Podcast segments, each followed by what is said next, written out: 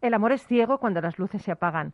En un cielo despedazado estamos en una estrella, cantaba David Coverdale de la banda Whitesnake.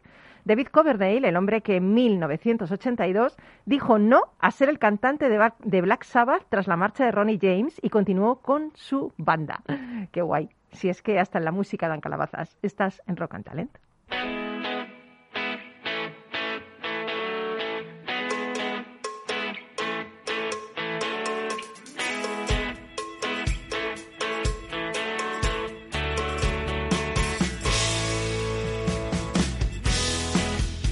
Capital Radio, Rock and Talent, con Paloma Orozco.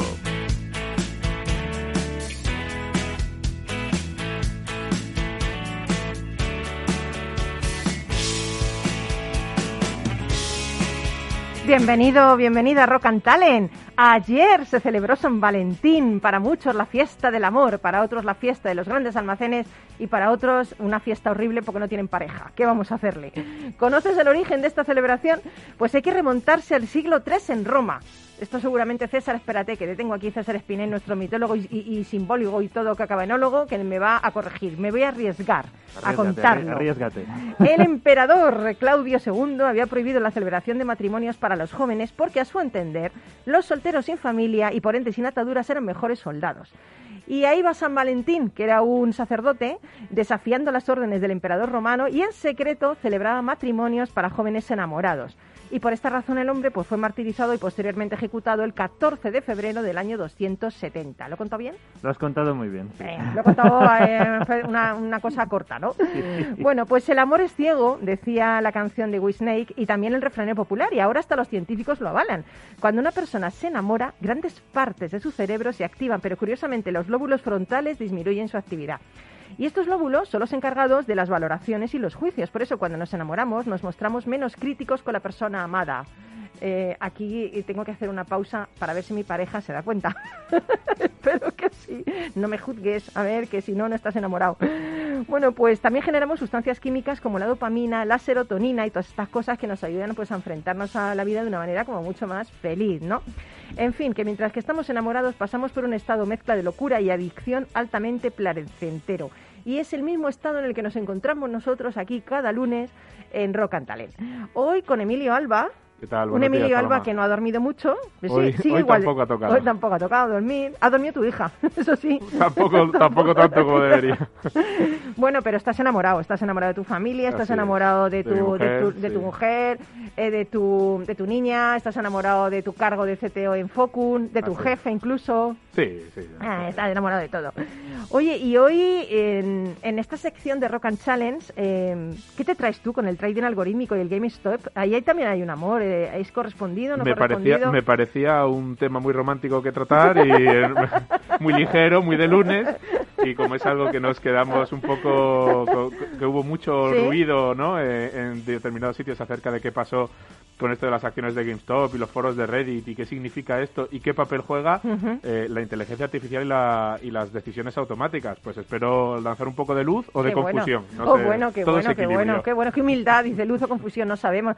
Pero además te digo más, que cuando que entras aquí y ves este orden superordenador que tenemos en el estudio, no, me hablas del IBEX, me hablas del Dow Jones y me hablas de un montón de cosas y yo hago como que te entiendo creo que llega el momento de que te entienda de verdad cuando hablemos de este tema. Cada vez tampoco, Paloma. Si, no, no, estaría aquí todavía. no, pero es cierto que a nuestros oyentes les interesan mucho esos temas, ¿eh? hablando ahora en serio. Muchísimo. Y es que cada vez está más de moda.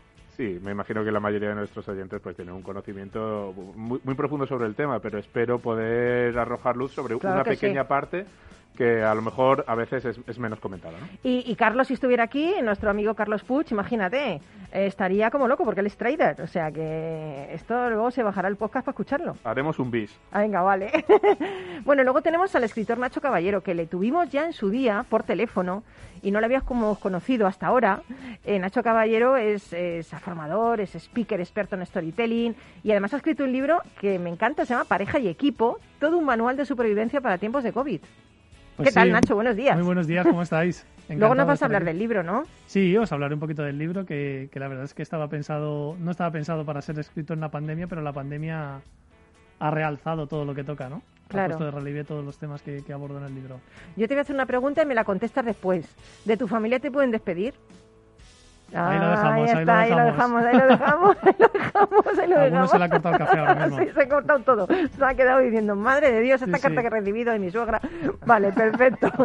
Y César Espinel, qué bien, César, tenerte, Sí, porque, sí, sí. jo, es que nos vas a hablar de algo que a mí me encanta, porque te dije que el otro día vi la película de la vida de Confucio. Sí, además que no lo habíamos hablado. O sea, no, no, no, no, es que todo sucede así por causalidad. Planteando así el tema surgió, oye, pues tengo, estoy entre dos, uno es Sí, sí, Confucio sí, y tú me sí. lo dijiste. Y dije, pues sí, ya sí, está. o sí, sea, chipé dos horas y media de película, pero que la verdad es que, que bien, o sea, me encantó conocer su vida, Hombre, un gran estratega, filósofo, Sí. bueno, y, y me encanta porque vas a hablar de ese concepto del amor según Confucio. Efectivamente, además con un, con, con un contexto histórico que no, es, no nos es tan extraño como nos gustaría que fuera.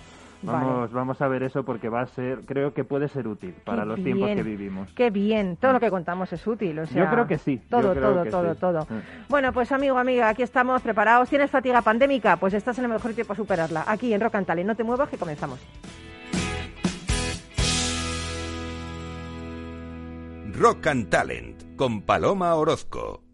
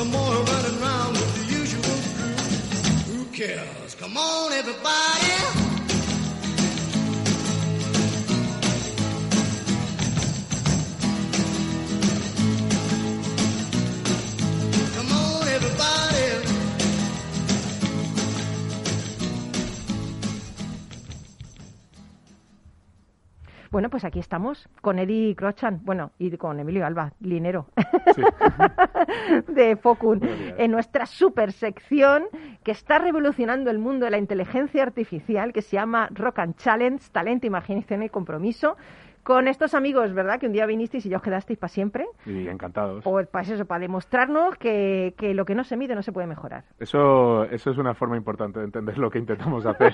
sí, exactamente, Eso es lo que exactamente. intentamos hacer. Y, y tú querías proponer un tema que a mí me ha parecido bastante, bastante interesante, porque mm, hay un porcentaje de las compraventas en bolsa que son hechas por robots. O sea, eh, yo me lo comentaba Carlos, ¿no? Carlos Puig, el tema de que él hace trading algorítmico y es increíble ver cómo los robots se están metiendo también en, en el tema de, de invertir en bolsa, ¿no? Sí, quizá esto para quitarle Está un poco que, que muchos de nuestros oyentes pues eh, eh, desayunan esto cada día, pero a, a algunos quizás les parece un tema un poco arduo y exactamente en qué les puede afectar.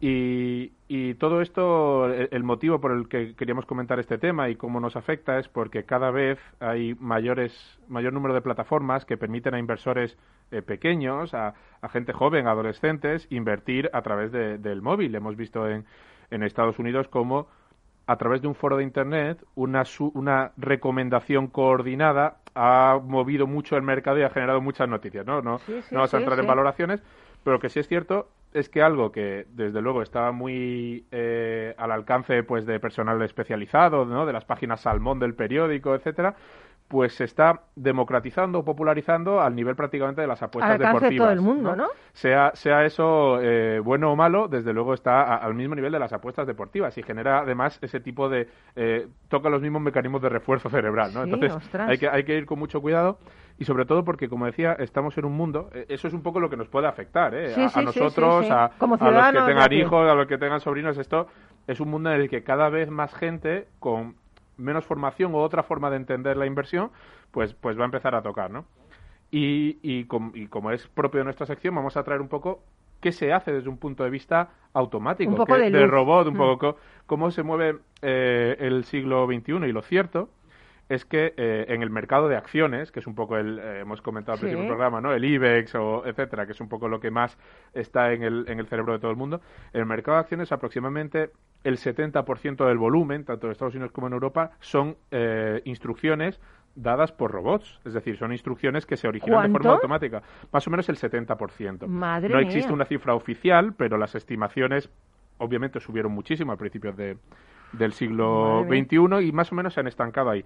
Hay otros mercados en los cuales, de hecho, este número es mayor, como puede ser el mercado de divisas, ¿vale? Que es un mercado que, que funciona de forma diferente, pero el- objetivo de hoy es quizá tocar el, el mercado que todo el mundo conocemos, que es el, el tema de las acciones, ¿no? A todo el mundo le puede sonar más o menos.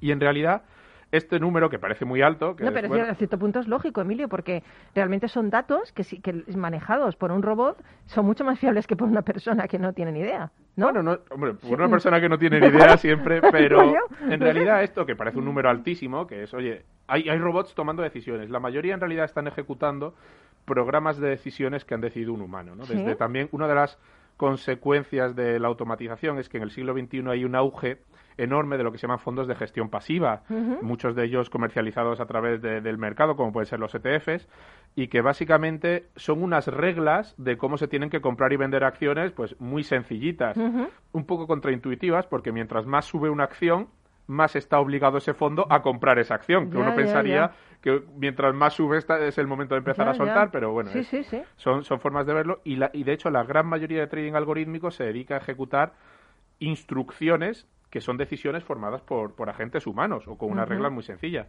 Pero por supuesto, también hay programas que intentan ser más listos que el mercado y anticiparse viendo pequeños movimientos, sea movimientos intradía, o algo que ahora está eh, muy en auge, que tiene que ver con, con la aparición de noticias. Es decir, eh, están todo el rato intentando ver noticias, menciones, hechos relevantes, intentando leer texto que se ofrece en Internet, en páginas financieras o en otras, o en comunicado de las empresas, para anticiparse a la reacción que produce esa noticia en el mercado, ¿no? Porque al Y final tomar una decisión más correcta. y ¿no? tomar una decisión Madre mía. antes, ¿no? Sí, más sí, más- antes, correcta si- antes, sí. si existe un consenso sobre cuánto va a ganar una compañía y está el ordenador escuchando y en el momento en el que se publica lo lee, lo compara y según eso compra o vende, pues seguramente va a tardar Tiene una información privilegiada. un segundo que- menos sí, sí, que el sí. humano que va a hacer lo mismo, Claro, esperar a ver cuál es el resultado. O si a un CEO le atropella el 27, eh, pues también, en cuanto sale la noticia, dice, bueno, eso probablemente genera un impacto negativo en la compañía.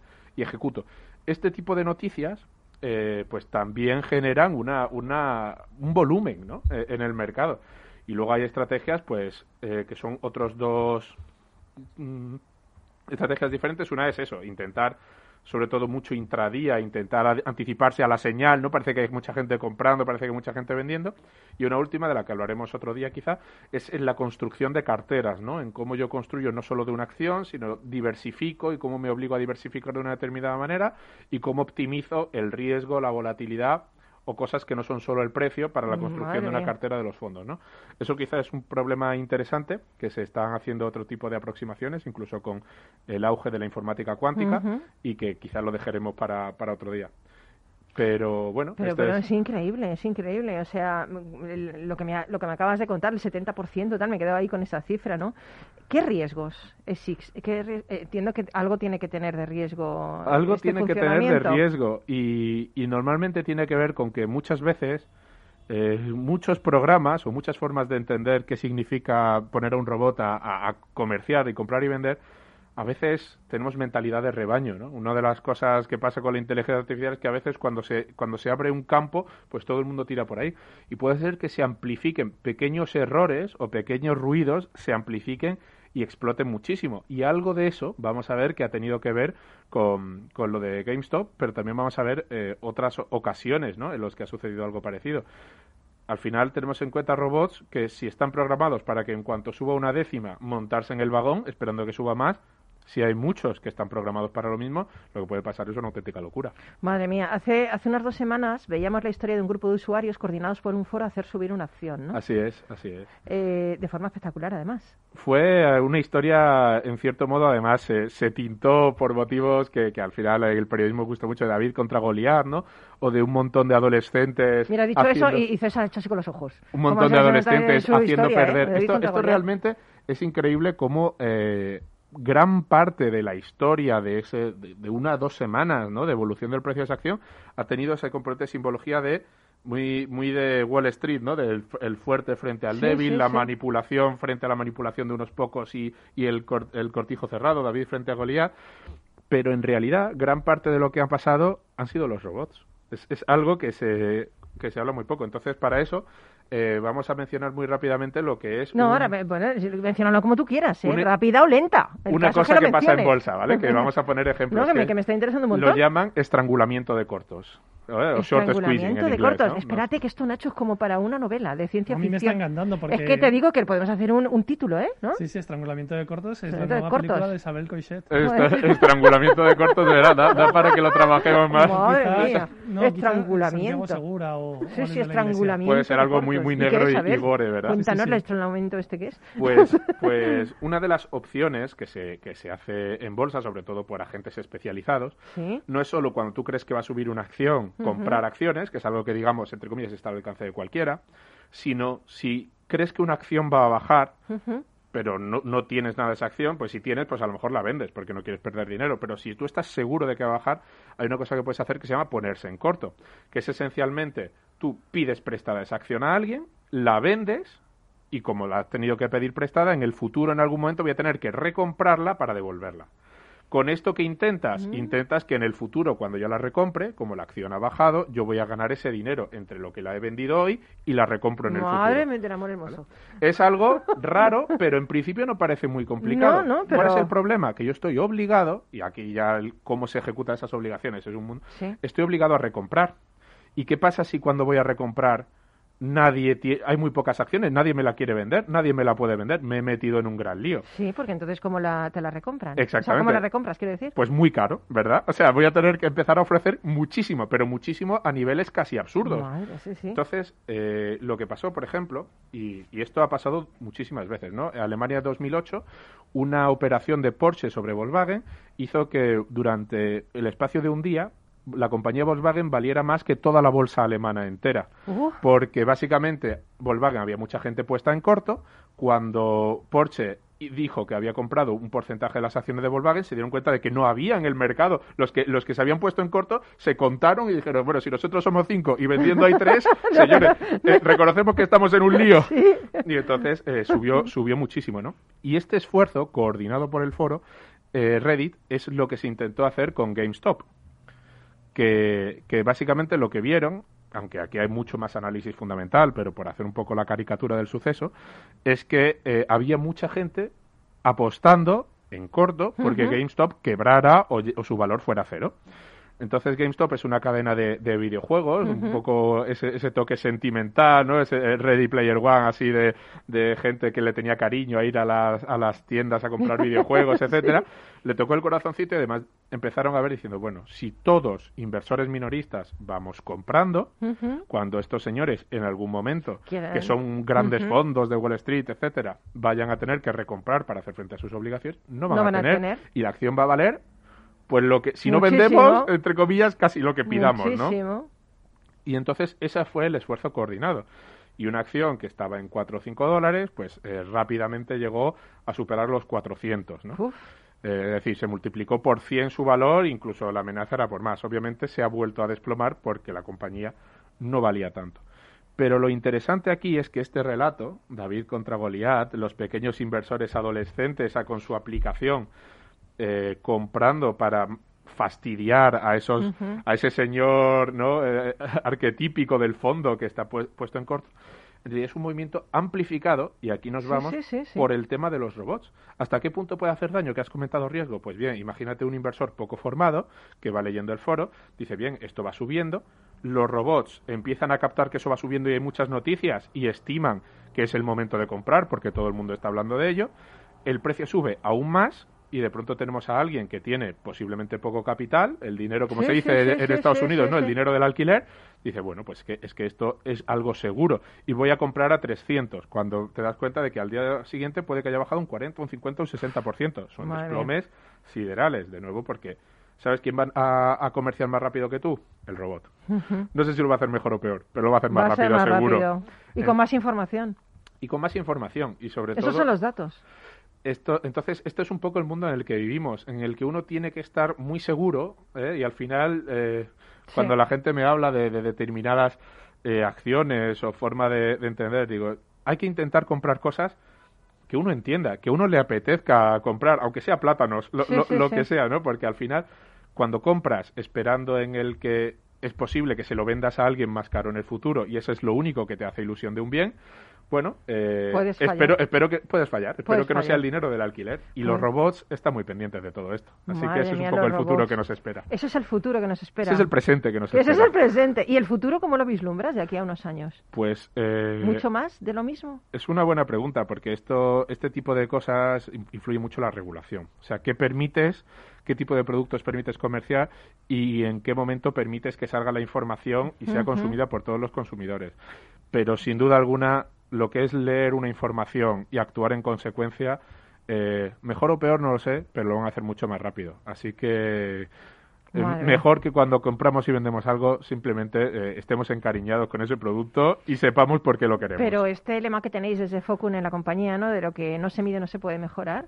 Esto, esto aquí encaja, vamos, perfectamente. Exacto. Al fin y al cabo, todas las estrategias personales o automáticas se tienen que se tienen que medir con el histórico, pero también con lo que esperas que pase en el futuro, por raro que sea, como dijimos el ejemplo de Volkswagen en el 2008, ¿no? Y lo tienes que testar en todas esas condiciones. Vimos en el 2008 en Ujú. muchos aspectos. Sí. eh, en mi vida anterior lo, lo sufrí también, que no, no siempre es fácil ver la que te viene o creer que estás preparado. Y por eso simplemente tienes que estar dormir tranquilo de que lo que has hecho lo volverías a hacer porque lo has lo has pensado sea en el mercado de las acciones Sí. o en tu vida en en- general Qué bonito. ¿Y eso que has dormido poco? Oye, ¿cómo será cuando duermas mucho? Pues Dios mío, no lo puedo creer. no estoy agotado Paloma. Oye, pero me encanta, porque mira, Emilio, me, me, me gustan dos cosas mucho, mucho, mucho, mucho. Primero, que lo explicas muy sencillo. Porque es que como no lo expliques sencillo, la gente no lo entiende. Entonces, yo creo que, que tanto el gran inversor como el pequeño inversor, como las personas que simplemente estemos interesadas en ello, te entendemos. Entonces, esto es muy bonito y te lo agradezco. ¿Y qué palabra semilla más bonitas utilizas?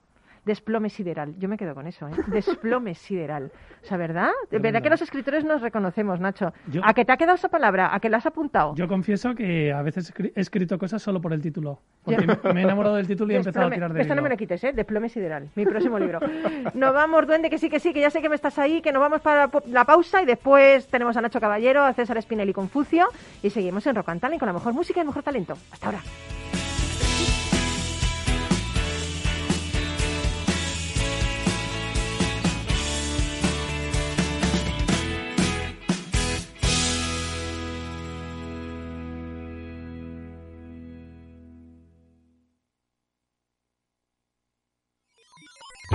Los robots escuchamos Capital Radio. Es la radio más innovadora. Oímos a Saragot, con Luis Vicente Muñoz. Ahí le has dado. Esto es Capital Radio. Di que nos escuchas.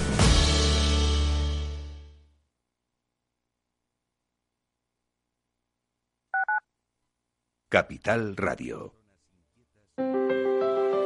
Si te gusta la cocina gallega de siempre, en el Mesón Gallego 1 y el Mesón Gallego 2 encontrarás los mejores pescados y mariscos de las costas junto a recetas de la Galicia interior, además de las carnes de Sanabria y los mejores embutidos de Zamora y nuestra terraza. Te esperamos en la calle Muller 35, teléfono 91 579 3623 y en la Plaza de la Remonta 13, teléfono 91 579 0769. Una recomendación del programa gastronómico Mesa y Descanso. Gráficas Naciones. Más de 50 años de experiencia en el sector de las artes gráficas. Apostamos por la última tecnología tanto en impresión offset como en digital y gran formato. Realizamos todo tipo de impresión. Tarjetas de visita, folletos, libros, vinilos, decoración y montaje de stands. Más información en el 91 629 2145 o en gráficasnaciones.es.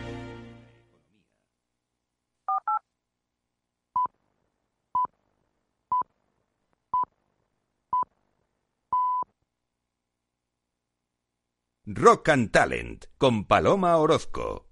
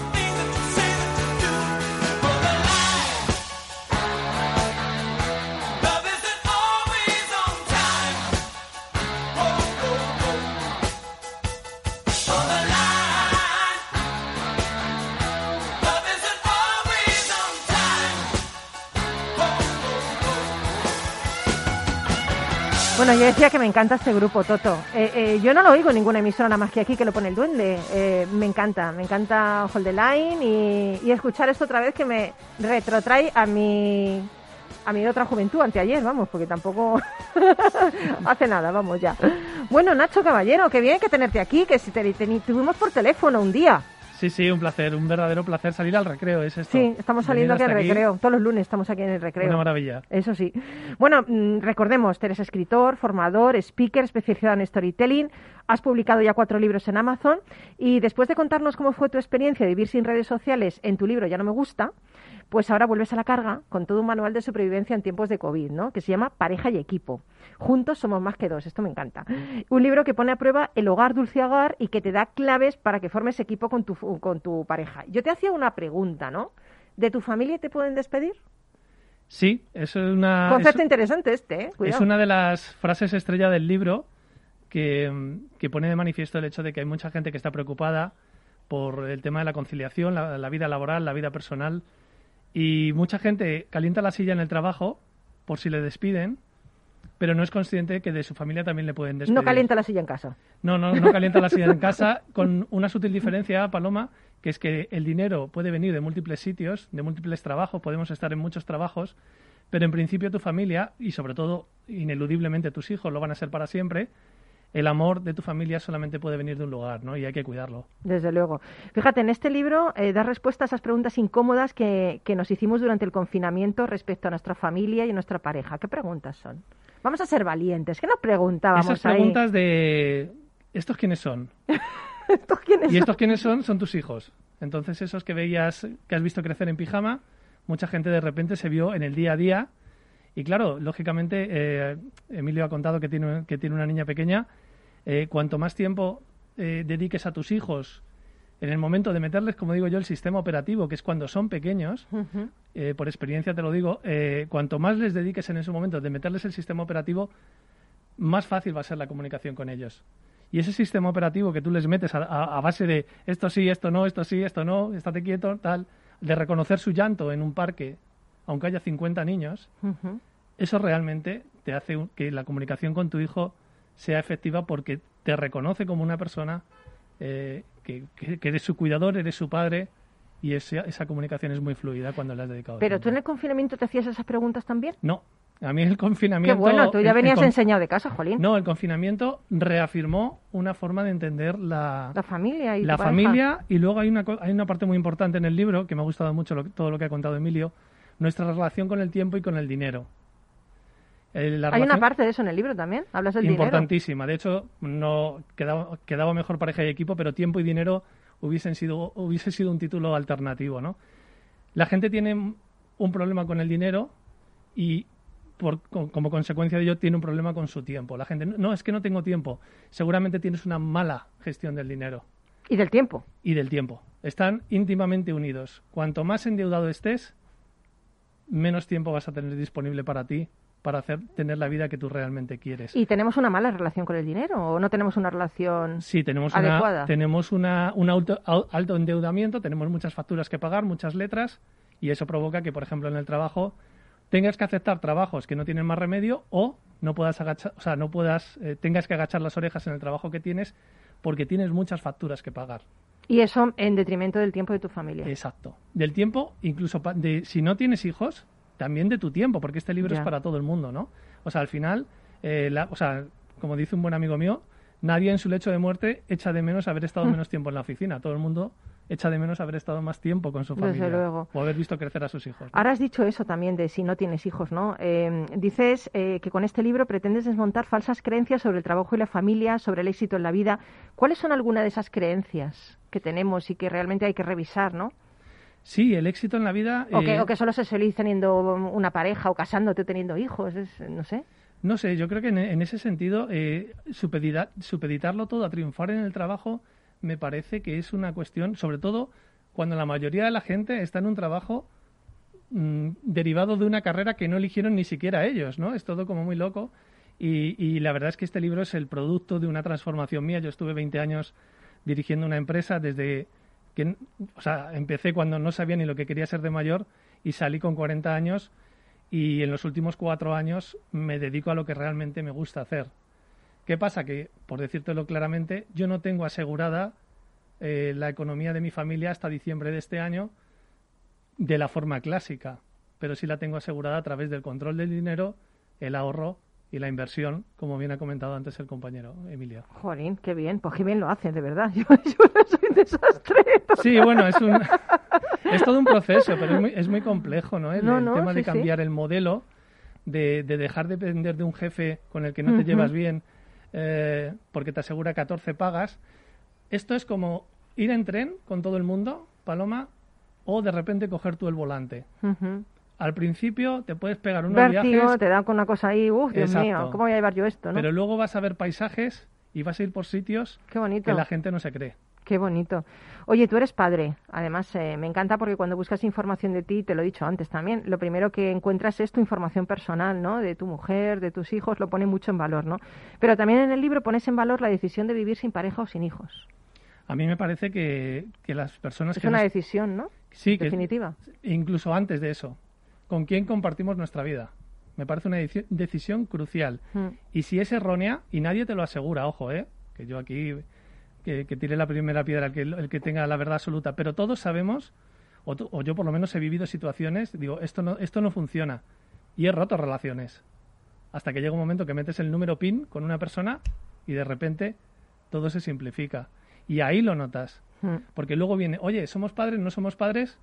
Eh, Sí, pero sois que- equipo antes que padres. O sea, quiere decir que Claro. sois dos personas luchando juntas, ¿no? Exacto, o sea, somos, somos dos personas que estamos juntas, pero podríamos no estarlo y no es una relación de codependencia, sino de corresponsabilidad con nuestros hijos. Qué bien. Hay, hay una frase que también digo en el libro y que lo cambia todo, o sea, nuestros hijos no son la causa de que nos queramos, sino que son la consecuencia. Qué bonito, qué bonito. Y eso, o sea, para mí mis hijos, Oliver y Alma, lo son en función y, y- y el valor, tienen un valor intrínseco como personas de 5 y 7 años ahora, pero el sentido y el- la potencia emocional que tienen para mí es porque son con Fátima. Sí, sí, porque es la consecuencia del amor con tu pareja. Exacto. Oye, ¿y algún consejo eh, para, para que todavía yo creo que nos esperan tiempos de confinamiento, ¿eh? Mm, pero algún consejo para estar con tu pareja mejor?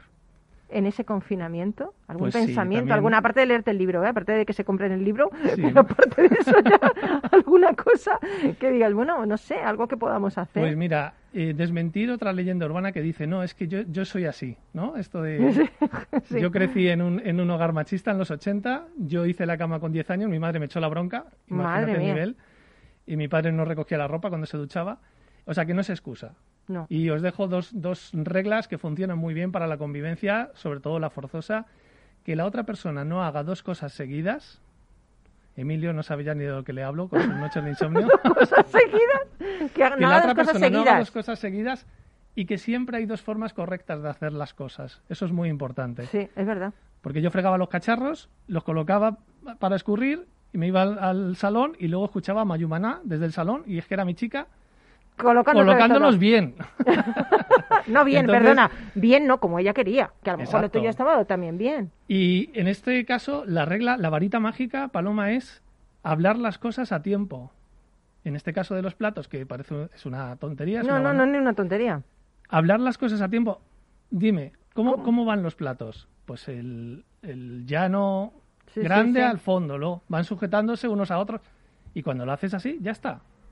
Porque esa, esa revisión continua de lo que está haciendo el otro, esa corrección continua, Sí, es peor, es muy malo. que provoca que termines con torrente en el sofá. Sí, sí, no sí, lo hago porque luego ya, porque siempre me dices que está mal. Ahora lo haces tú. Esa, esa frase que se lo dice, ahora lo haces tú. Exacto. Sí. Y, y eso, eso es letal. Sí, yo cuando me pasa eso digo, Bautista, haga lo que el Señor le dice y no lo hace nadie. Y entonces se van acumulando hasta que ya lo hacemos, nos reímos y ya está, porque no hay quien lo haga más. Solo, te- solo estamos nosotros. bueno, Nacho, un placer hablar contigo. Un placer, Eh, todo el mundo tiene que comprarse pareja y equipo en Amazon, ¿no? En Amazon está disponible tanto en formato Kindle como, como en papel.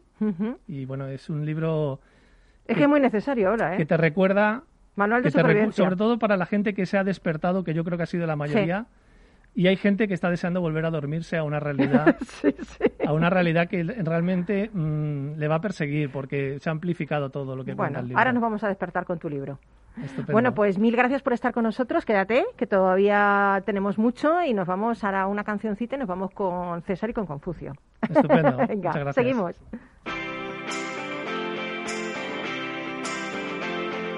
Rock and Talent con Paloma Orozco.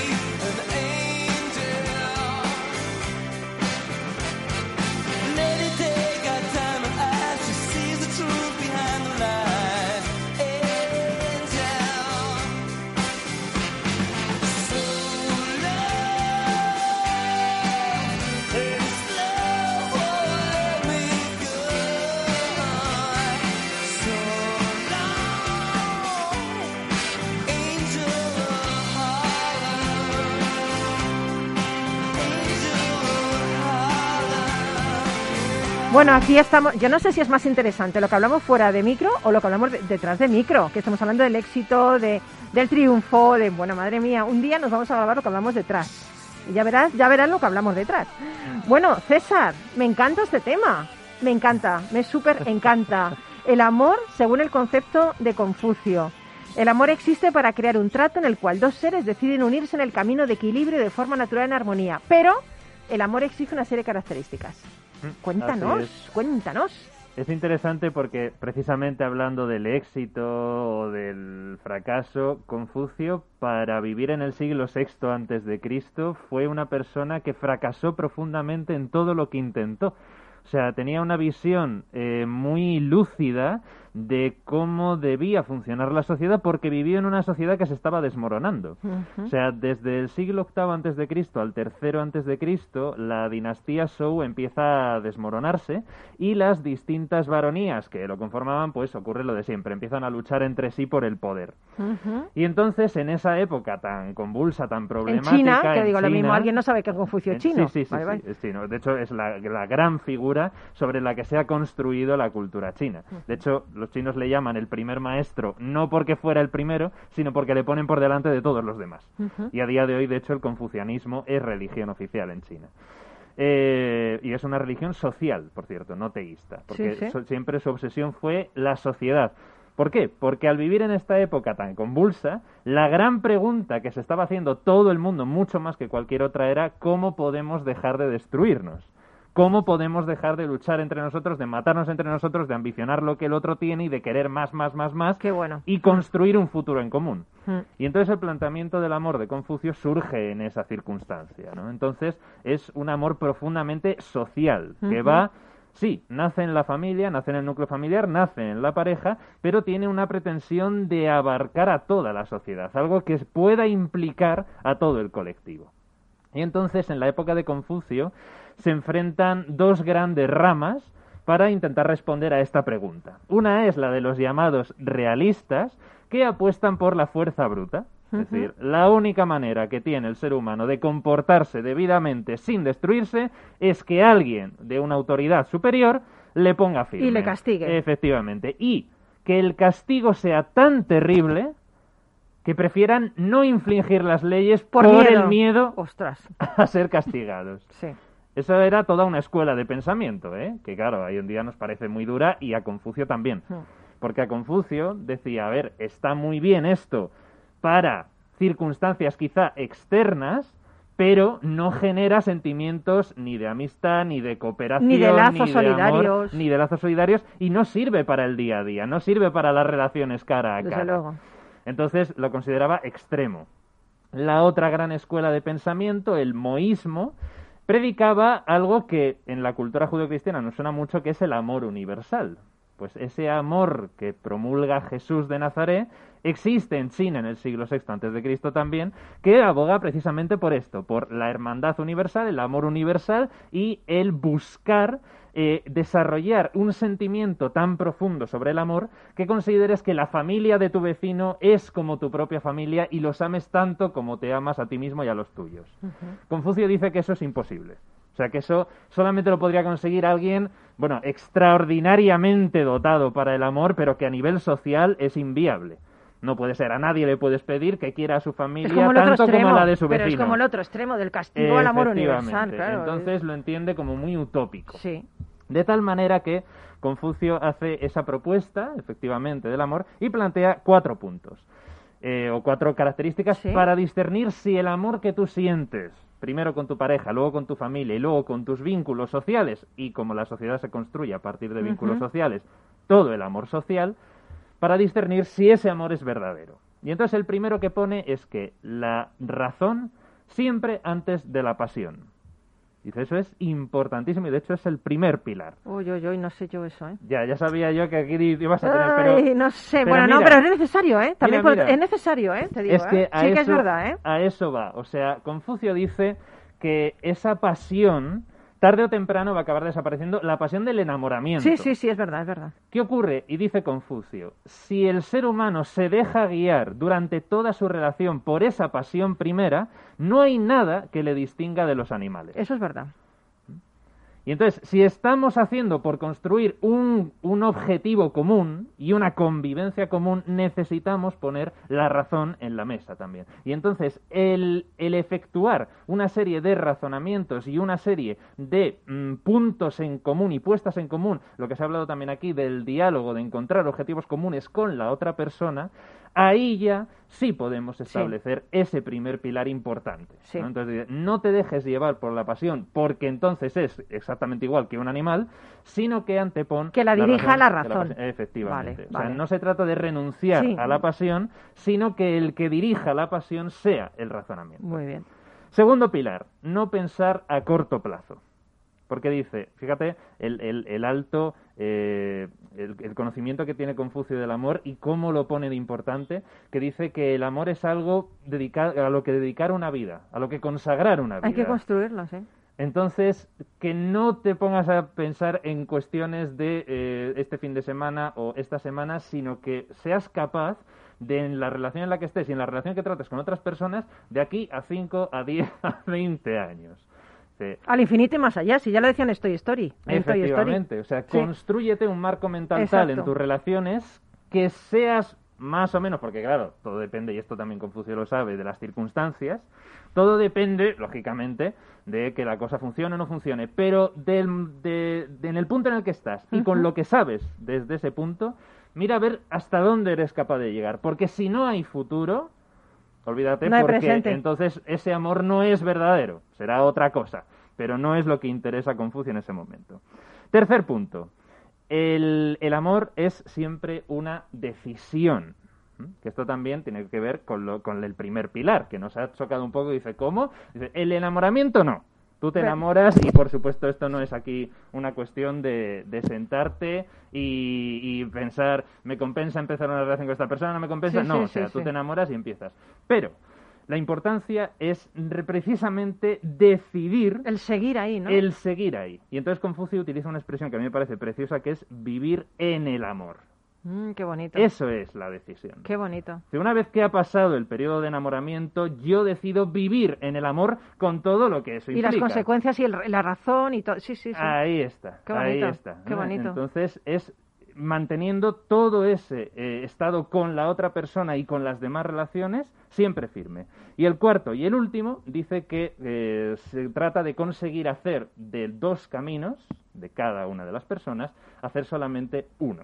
De tal manera que, esto es interesante, ese camino que recorren juntos y que tiene que ver con toda la vida y con toda la existencia de cada una de las personas, sea por una parte distinto, porque las personas son distintas, pero sean capaces de convertirlo en uno solo porque, Común, insisto, común. se trata de llegar a alcanzar la cohesión social en una época en la que todo se estaba desmoronando.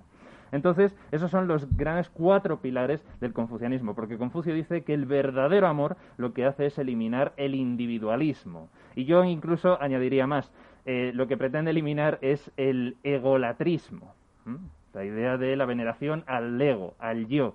Cuando hay una persona o cuando hay algo que te importa más que tú mismo, entonces empiezas a entender el amor de Confucio y el amor y la concepción del amor que se desarrolla en esta era axial del siglo VI antes de Cristo. Qué bonito. Bueno, tienes un vídeo de esto. Tengo un vídeo de esto. ¿En sí, YouTube? En YouTube, en el canal de YouTube, en Centro En tu canal, sí. Centro. Utrella, eso Pues es. deletrealo porque la gente no lo.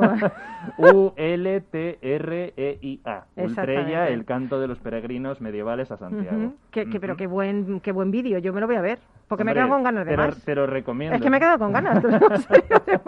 Y por otro lado, que voy a felicitar a tu, a tu pareja. Bueno, Porque como esto lo estés aplicando, ¿verdad? Sí, sí, o sea, Qué bueno, ¿no? hay Qué que- bueno. hay- hay que intentarlo, ¿Te imaginas que ahora ella me dice, pues esto no lo hace en casa? ¿Te imaginas? Esto no lo, pa- no Hombre, lo damos paso, ¿eh? No lo damos entonces paso. hay que recordar Confucio, esto es un camino para toda la vida, o sea, nos tenemos que dedicar a ello mucho tiempo para conseguirlo. Cari, esto no lo voy a consentir. Esto de momento llevo 15 años, pero estoy en ello. ¿no? Lo intentamos, lo intentamos. Oye, os veo muy amorosos a los tres, ¿eh? Os veo muy amorosos, ¿eh? Os veo ahí... Es necesario, es necesario. Es muy necesario, muy necesario.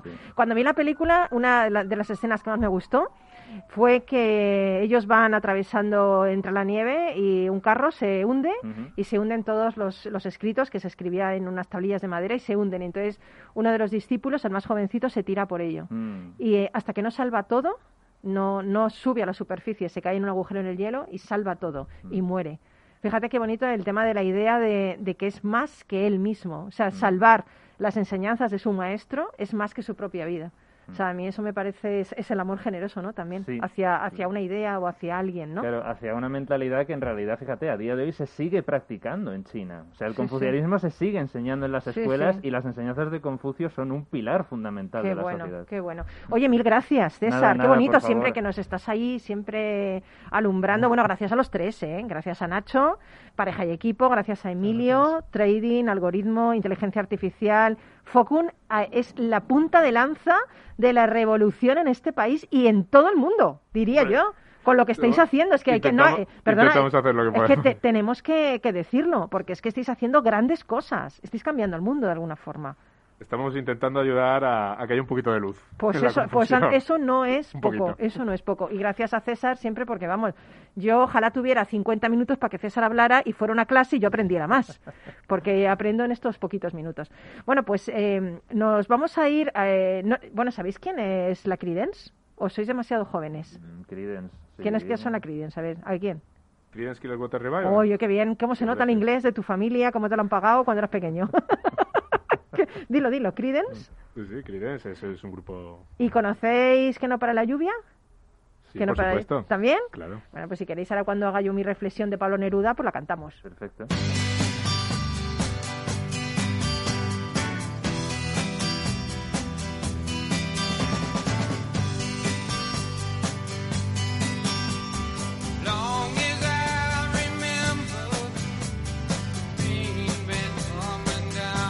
Bueno, pues Pablo Neruda escribió, aprende de los audaces, de los fuertes, de quien no acepta situaciones, de quien, vive, quien vivirá a pesar de todo. Piensa menos en tus problemas y más en tu trabajo y tus problemas sin eliminarnos morirán. Aprende a nacer desde el dolor y a ser más grande que el más grande de los obstáculos. Mírate en el espejo de ti mismo y serás libre y fuerte y dejarás de ser un títere de las circunstancias porque tú mismo eres tu destino. Levántate y mira el sol por las mañanas y respira la luz del amanecer. Tú eres parte de la fuerza de tu vida. Ahora despiértate, lucha, camina, decídete y triunfarás en la vida. Nunca pienses en la suerte, porque la suerte es el pretexto de los fracasados. Y yo, sabes, añadiría, y a ti mismo, a ti misma, con toda la fuerza de tu corazón, porque eres único, única en el universo. No hay nadie como tú y ocupas sin lugar un sitio privilegiado en esta estructura del cosmos. Bueno, nos vamos. Eh, te deseamos una semana magnífica. Sé feliz, no mm, consientas que las circunstancias te dominen. Gracias por estar ahí. Y recuerda que si no te amas a ti mismo es difícil que puedas amar a alguien más. Y ahora nos vamos porque vamos a hacer que Emilio nos cante un poquito esta canción, que ha dicho que le sale muy bien. En absoluto. Así que si oyes algo extraño por ahí, no es que el duende se haya equivocado, es que Emilio está cantando, ¿vale? Nada más que esto. Un abrazo, amiga, amiga, que seas feliz. Vuelve con nosotros. Venga, despiértate. Ánimo. Vamos, Emilio. ¿Has dicho que ibas a cantar? Sí, oh, sí, sí, sí,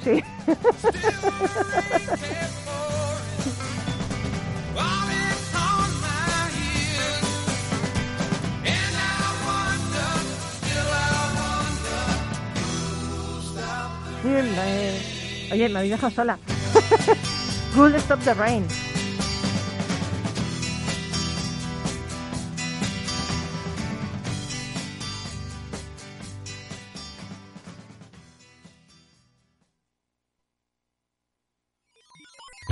Los robots escuchamos Capital Radio. Es la radio más innovadora. Oímos a Saragot, con Luis Vicente Muñoz. Ahí le has dado. Esto es Capital Radio. Di que nos escuchas.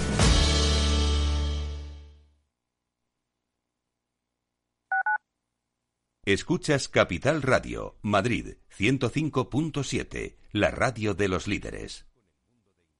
Disfruta de la mejor cocina gallega en Montes de Galicia. Todo un clásico moderno en el barrio de Salamanca. Disfruta de la variada dieta atlántica, de las mejores carnes y pescados tratados con respeto y transparencia y regados con una de las mejores bodegas de la zona. En grupo, en familia o en pareja, Montes de Galicia te ofrece el espacio perfecto en cada ocasión.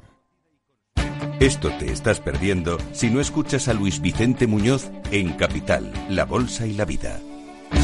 Carlos Ureta, presidente de Renta 4 Banco. un determinado foro de inversión de varios millones de personas, está moviendo valores y no lo está haciendo en base a fundamentales, lo está haciendo en base a tweets, en base a, indicaciones de compra masivas, muy, con mucho alejamiento de los fundamentales no se sabe muy bien al final quién mueve los hilos de todo esto. Yo, ese, ese discurso de algo así como el pueblo contra Wall Street o, o los, los minoristas contra los poderosos, eh, no, no me lo creo, y no me lo creo porque no es verdad.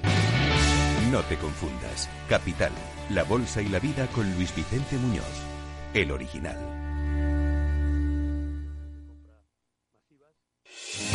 ¿Está pensando en montar una empresa pero no se atreve a dar el paso en solitario? Busca una marca conocida y consolidada que le respalde. En Franquiciados le ayudamos a elegir el negocio que más se ajuste a sus necesidades. Franquicias de éxito, innovadoras, de baja inversión. Los miércoles a las 12 en Capital Radio tienen una cita con el único programa de radio de España especializado en la industria de la franquicia. Franquiciados con Mabel Calatrava.